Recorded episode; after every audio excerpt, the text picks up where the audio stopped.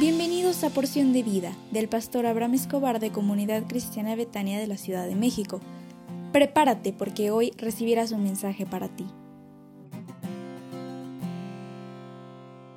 Din don dan. Buenos, pero muy buenos días. ¿Cómo estás? Hoy es un gran día porque Dios está contigo y yo sé que Él te renovará y te bendecirá y te fortalecerá en todo lo que hagas. Levántate con alegría y no temas porque Dios está contigo.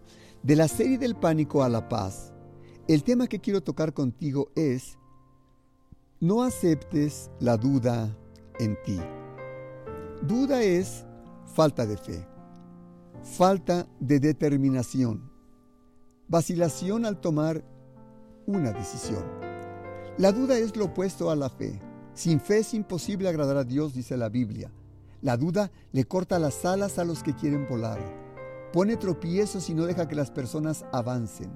La duda paraliza. Cuando Jesús maldijo a la higuera, la Biblia dice que los discípulos le dijeron al Señor Jesús, oye Señor, el día de ayer que maldijiste la, la higuera, se secó. Jesús entendió que nuestras palabras tienen poder para decretar alguna situación en la vida. Y Jesús les dijo en Marcos 11, 22, 23, respondiendo Jesús les dijo, tened fe en Dios. Porque de cierto os digo que cualquiera que dijere a este monte, quítate y échate en el mar, y no dudare en su corazón, sino creyere que será hecho lo que dice, lo que diga, le será hecho. Ten cuidado en lo que decretas. Si dices que esto no saldrá bien y te irá mal, créelo que así sucederá. No aceptes la duda, no aceptes pensamientos negativos en ti en tus estudios, en tu, en tu familia, en tu trabajo. No decretes cosas negativas, decreta bendición, porque yo sé que Dios te bendecirá a ti. Cuando mi esposa me dice, ten cuidado porque vas a chocar, le digo, cancélalo en el nombre de Jesús. El cristiano mexicano no puede caminar en la lógica. Dios nos dio un camino, el camino de la fe. Es camino que te llevará a alcanzar todo lo que tú sueñas. Me encantaría que echáramos la duda de nuestra vida fuera en el nombre del Señor Jesús. ¿Se puede? Ahí donde tú estás, me encantaría muchísimo.